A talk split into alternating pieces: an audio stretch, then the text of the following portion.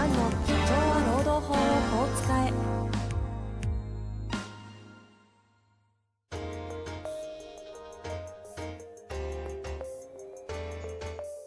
法律の下で展開されるビジネスの世界。ポッドキャスト社長は労働法をこう使えば弁護士の向井蘭が経営者の立場に立って経営者が知っておくべき労働法の基礎だけでなくビジネスに関する法律の問題を分かりやすく解説します。こんにちは、遠藤和樹です。向井蘭の社長は労働法をこう使え。向井先生よろしくお願いいたします。よろしくお願いします。さあ、今週も行きたいと思いますが、はい。まあ、前回、えー、と、フィットビットじゃない、あの、新しいね、そう、新しい。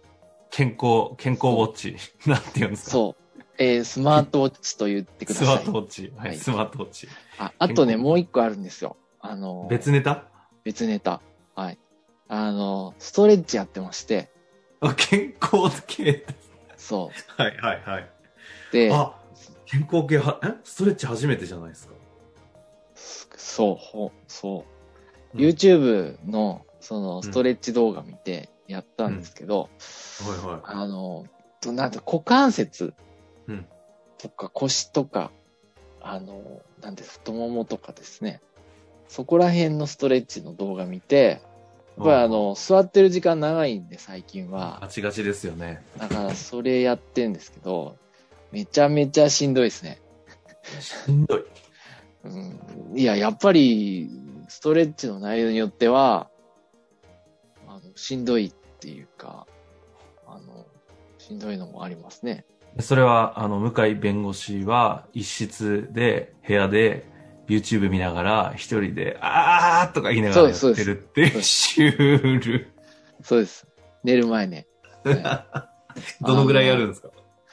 えーっと、5分から10分ぐらいです。おーおーいい感じの時間ですね。うん。あと、あの、腕ですか？腕、肩甲骨とか、はいはいはい。肩とかですね。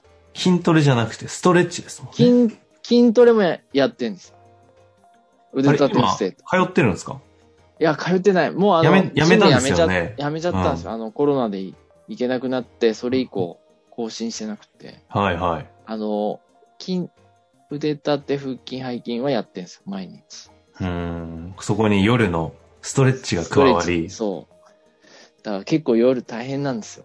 ね たった10分ですけどね。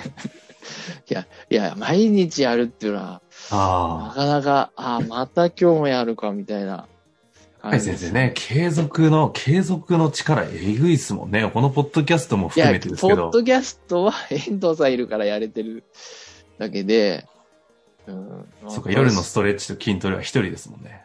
リで、うん。あの、だ腕立てはね、もう1年ぐらいやってるんですよ。20、うん毎日20回。はいはいはい。だでも別に、こうなんか、ムキムキになるとかないですね。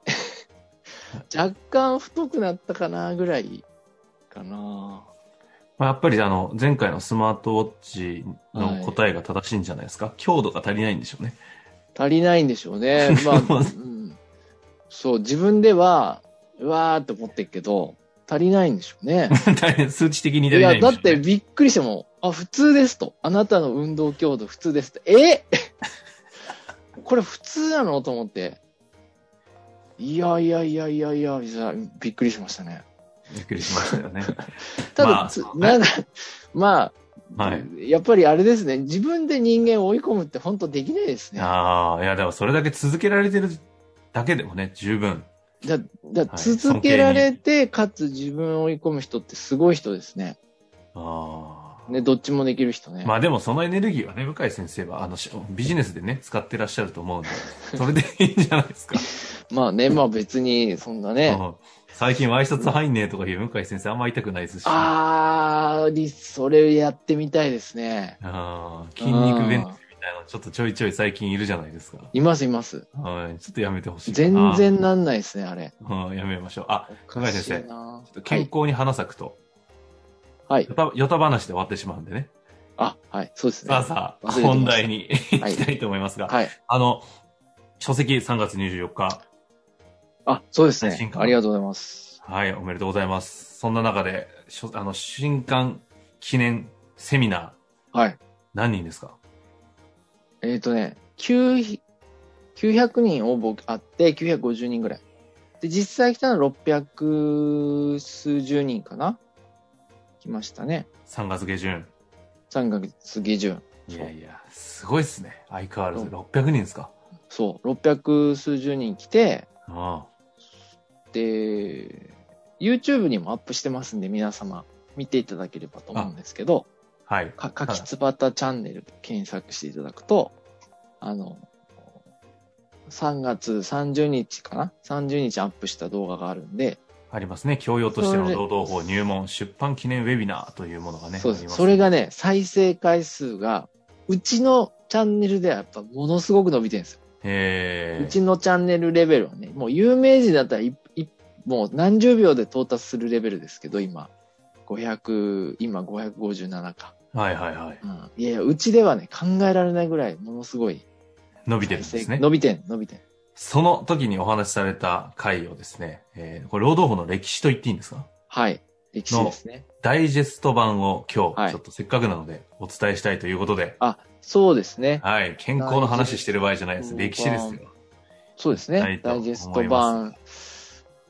はい。じゃあちょっと話していいですか？ぜひお願いいたします。あの、まあ、これでも有名なんで、まあ、皆さん知ってるとは思うんですけど、もともとあの、紡績工場、こう、食産、富国強兵、おーあはいはい。そういう食話。産、そういう食産事業を、うんうんまあ、国おこしのために、えー先進国に追いつけという、欧米列強に追いつけ追い越せってことで、食産産業がまず発達しまして、日本で、うんうんうんそれがやっぱ明治30年、20年ぐらいから起きて、ところが、まあ農業しかなかったんで、日本は事実上、農業かな？農業そうですね。農業しかなかったから、あの、工業を、をまあものすごい急ピッチに導入したんですね。はいはいはいはで、そこまで良かったんですけど、その、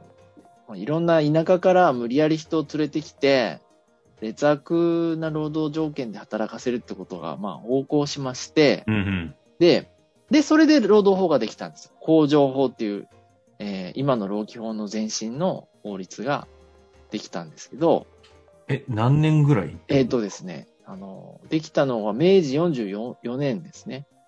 1911年。だから今から110年。1911。うん、だ逆に言うと、労働法の歴史は100年ちょっとなんですね。何百年とか1000年、2000年じゃないんですよ。実は新しいんですね。人類の歴史において。ほうほうほう。そう。それ本当にで、100年ちょっとなんですね。100年ちょっとなんですよ。うん。それでですね、あの、お驚いたのが、はい。二つあって、まあ一つは、もう、その、こう、なんだろうな、し休憩時間がね、線香を、こう、なん火をつけて、半分なくなるぐらいが朝という、いうの休憩。で、お昼休憩が線香一本がなくなるぐらい。だから、どのぐらいですかへえ ?10 本、10分とかへで、うん10分とか？うんうん。?5 分とか、そのぐらい？あ、でずそれが何？時間管理だ。そう普通だったんですか？そそういう、うんと、短くて12、3時間、労働時間うんだったんです。よ。そう。それで、あの、もう一個驚いたのが、実は、国は積極的でして、あの、むしろですねあの、この、規制に。あ、実はそっち？働かせることにじゃなくて？そう、逆だったんですよ。明治政府は、もうあの日露戦争直前ぐらいに職工事情っていう詳細な報告書を出して、まあめまあ、めちゃくちゃなひどい環境ですよと、なんとかしましょうっていうのを出してるんですよ。うん。へえ、え、実はそれは、実はね、明治政府は。で、ところが国会と産業界、まあ、当時普通選挙制じゃないから、まあ、お金持ちの代表ですよね。あと昔の武士貴族ですよね、当時はね。うんそういう財閥化。そういうところは当然消極的で進まなかったんですよ。でも明治政府の心ある人は、実は一生懸命だったんですね。ほうほうほこれは驚きましたね。う。ほうほうほで、戦争が起きちゃったんですよね、不幸にも。日露戦争が。で、それどころなくな、それどころじゃなくなって、やっと、やっとこう、施行されたのは1916年、大正5年ですう。よ。1915年？年。16年。日露戦争からすると10年越し？終わって。10年越し。あ10年越しなんですよ。やっと大正時代になって、あの、施行されるようになったんですね。こういう、まあ、あのへえ。知こらねえ。こ知るわけないいや、これし、いやいや、知ってる人は知ってるんで、いうんうん。や、そんなの知ってるよってこう、あ、この程度だと。そうなんだけこれはど、一般常識なんですね。失礼しました。はいはい。であとは、その、工場法を作るす、あの、労基法が戦後できたんですけどね。はい。労基法ができる時の議論が面白くって、これはあの、労働法学会の雑誌から私勉強して書いたんですけど、当時はですね、要するに物がない、材料がない、機械が壊れる。これ当たり前で、要要するに工場来てもですね、やることない時間いっぱいあったらしいんですよ。あ そう。あ。だから、生産性最悪なんそうですね。そう。だからその、あの、労働時間にするか拘束時間。拘束時間ってのは休憩も含みますから。で、それで規制するかどっちかで揉めたんです。うん なんでかっていうと、何もややることがない時間が多いから。だけど、やっぱり労働時間基準にしようよってなって、まあそれは今の、今の、今の通りなんですけど、実は拘束時間で区切りをつけようってことになったんですね。で、あの、戦前の工場法は1日11時間労働だったん、11時間労働だったんですけど、休憩を含んで、ほうほ結構ね、ここはやっぱ国際常識に合わせて8時間にしたんですね。う。ん。そう。ここの段階でもう8時間にちゃんとなってるんですよ。労働時間が。そう。で、ほ割増率については、あの、実はですね、25%なんですけど、今でも、あの、原則はね、うはい。当時からもう国際標準は50%だったんですよ。50%へえ50%だったんだけども、25%にしちゃったんですよ、揉めてここは。なんでか、な、な何年の話してるんですか？昭和23年、22年の議論かな。1900で言うと。46年。あ、そうかそうか、その辺までジャンプするんですね。はい。でそう。ごめんなさい。なんで、割増賃金が25%、国際標準50の中で25だというと、そう。でこれは、あの、当時、うんもう要するに先が見えなくって、日本のですね、で、長時間労働もある程度しないと、国として成り立たないっていう雰囲気になったんで、50%じゃちょっと厳しいでしょうと。会社やっていけないでしょうってなって25%になったんですけど、まあ、国が再建できないだろうと。そう。ところが、それって暫定的だったんですよね。もともと。なるほど。国際標準は今でも50%なんですよ。うんうん。そう。中国も50%なんですよ。うんうんうん。大体の国50%なんですけど、未だに2020年でもうん原則は25%なんですよ。うんうん。だからこれ当時の国会議員の人とか、立法担当の役人の人も、まさか2020年になって25%維持されてるとは思ってなかったと思いますね。あ、そうなんすか。うん へえ。うん。だもう当時から長時間労働やむを得ないっていう別の理由でね、もうそういう雰囲気だったんですね。はいはいはい。うん。で、あで、そこで暫定的に、あ、まだあるんですね。はい。そう、あと面白かったのは、はい。就業規則作るときに、今、従業員代表の意見を聞くぐらいで終わってんですけど、当時のね、案の一つは、同意要件だったんですね。従業員代表の同意要件。同意を取らないとダメだと。就業規則せきあの、作るのに。拒否権があったんですよ。ほうほう。それが、意見聴取に変わって、要するに反対意見を聞けば OK。とりあえず意見を聞けば OK になったんですよね。そう。これはね、あの、大きかったですね。当時、どっちに転ぶかで。これまさにあの、あれですか、同じ年代の時に同時に決まってるような話なんですか？同時に決まってるんですよ。大事なことが。ほとんどね、議論はあんまりなされなくて、当時、労働組合結構、過激な労働組合増えてましたから、ほうほうちょっと警戒したんですね。あとはですね、有給休暇は、連続した6労働日以上っていう ILO 基準って国際標準があって、はいはい。それにしようってなったんですよ、一回。そう。6、6日連続以上が原則。ところが、当時は、買い出しに行ったり、うんうんうん、食料ないから、あの、そんなまとまって休むよりは、買い出しのために休みたいっていう議論があって、そんなね、優雅に、そうなんですか。そう、6日以上休むなんてできなかったんですね。休暇の意味が違ったんですね。休暇の意味も生きていくための買い出しだったんですよ。で、今の形になったんだけど、これもまさか2020年、21年になって残ってるとは思ってないでしょうね。ああ、じゃあ、本来は、その1940年代とかに国際基準 IOL の基準は、休暇っつうのはまとまって取れよだったのを、日本の事情で、そうそう、たまたまね。買い出し休暇のためとかにやったのが、そうそうそうそのまま踏襲されてるんですか？そのまんまのことです。へえ。そう。本当はバケーションのためなんですね。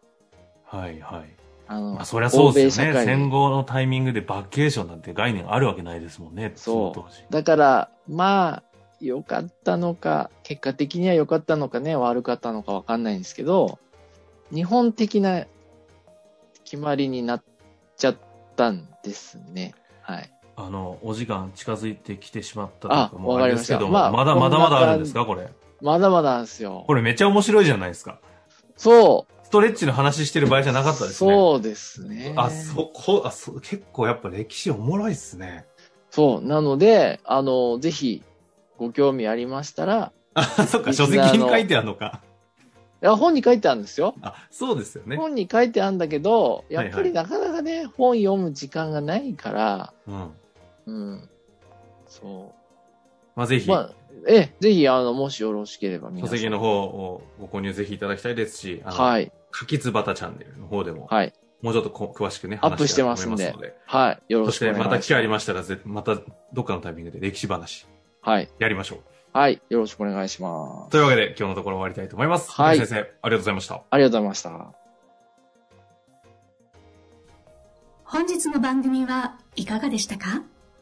番組では、向井蘭への質問を受け付けております。ウェブ検索で、向井ロームネットと入力し、検索結果に出てくるオフィシャルウェブサイトにアクセス。その中のポッドキャストのバナーから質問フォームにご入力ください。たくさんのご応募お待ちしております。